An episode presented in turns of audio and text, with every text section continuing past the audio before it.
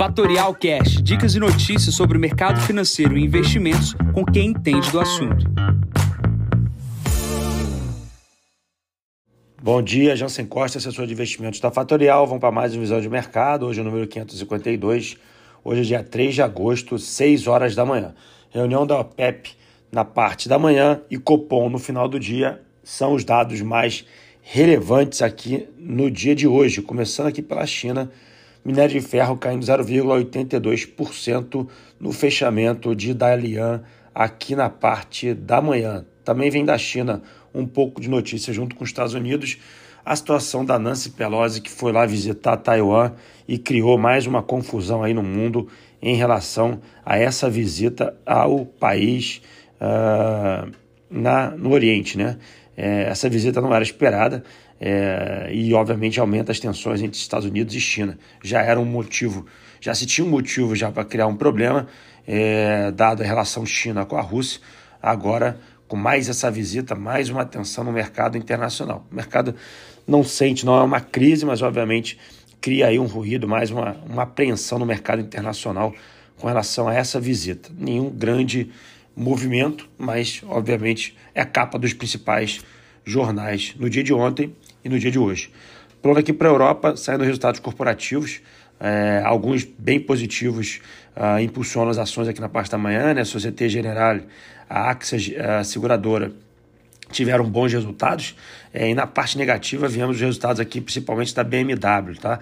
A BMW cai, motivos principais, os custos de manutenção e a inflação uh, levaram aí a redução das margens da montadora alemã. Tá? Saíram bons dados aqui na parte da manhã, né? A expansão uh, da exportação alemã, um número acima das expectativas, bem acima das expectativas, 6,4 bi, a expectativa era de menos de 1 bi uh, de exportação, e o PMI de serviços da Europa veio acima de 50 pontos. Tá? Outros PMIs vieram ali em linha de 50 pontos, mas o PMI de serviços na Europa acima das expectativas, tá? 51,2 versus 50,6. Europa naquela, naquele, naquele fio da navalha uh, de desaceleração e de problemas aí através dos seus números e do seu crescimento.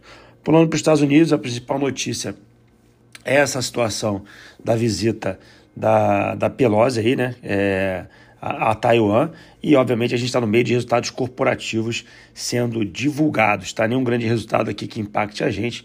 É, alguns resultados saíram, mas pouca relevância aqui para a gente, por exemplo, Starbucks. É, mas não, não, não vejo motivos para a gente perder tempo olhando para Estados Unidos hoje. Tá? É, olhando para o Brasil, sim, aí a gente tem resultados corporativos sendo divulgados.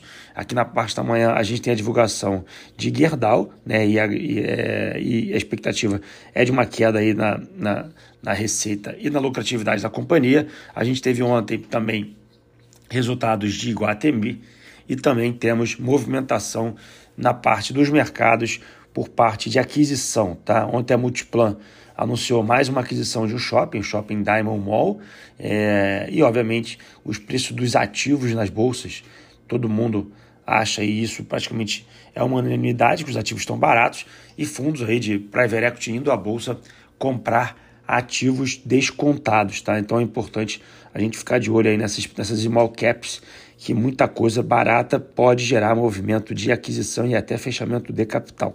Tá? É, hoje temos resultados corporativos a serem divulgados. No final do dia, a gente tem Petro Rio, Ultrapar, Totus e Mercado Livre. Né? Destaque aqui para Mercado Livre.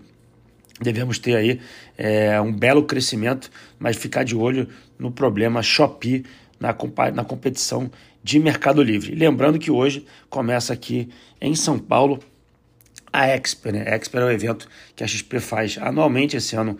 É um modelo híbrido. Se você que está me ouvindo não pôde estar aqui em São Paulo, basta se cadastrar no site expertxp.com.br eh, e você pode participar e ver todas as palestras que vão ter entre hoje e amanhã aqui Uh, promovido pela XP de maneira é, gratuita, tá?